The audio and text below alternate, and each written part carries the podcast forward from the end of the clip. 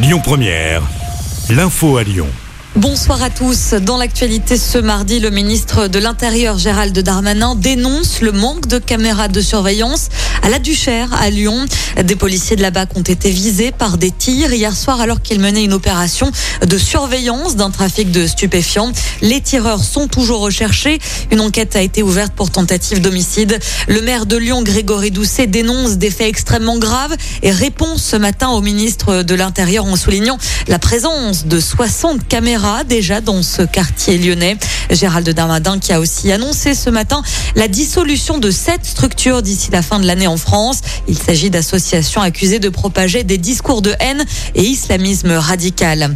Dans le reste de l'actualité, cet appel à témoins lancé après cet accident mortel dans le 5e arrondissement de Lyon. Un cycliste a perdu la vie après avoir chuté. La voiture qui se trouvait à proximité n'a pas pu l'éviter.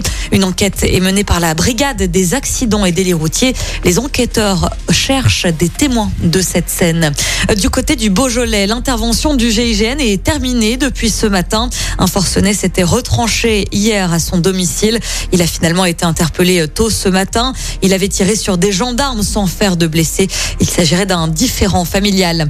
Vers une prolongation du métro A jusqu'à Mézieux. C'est en tout cas ce que souhaite l'OL qui a invité à signer la pétition lancée par euh, les mairies de Dessines, Charpieu et Mézieux.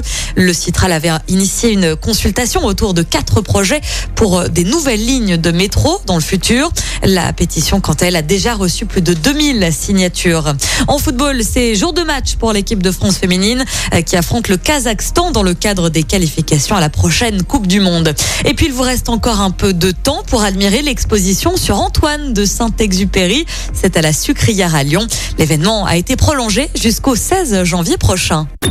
Écoutez votre radio Lyon Première en direct sur l'application Lyon Première, lyonpremière.fr et bien sûr à Lyon sur 90.2 FM et en DAB+.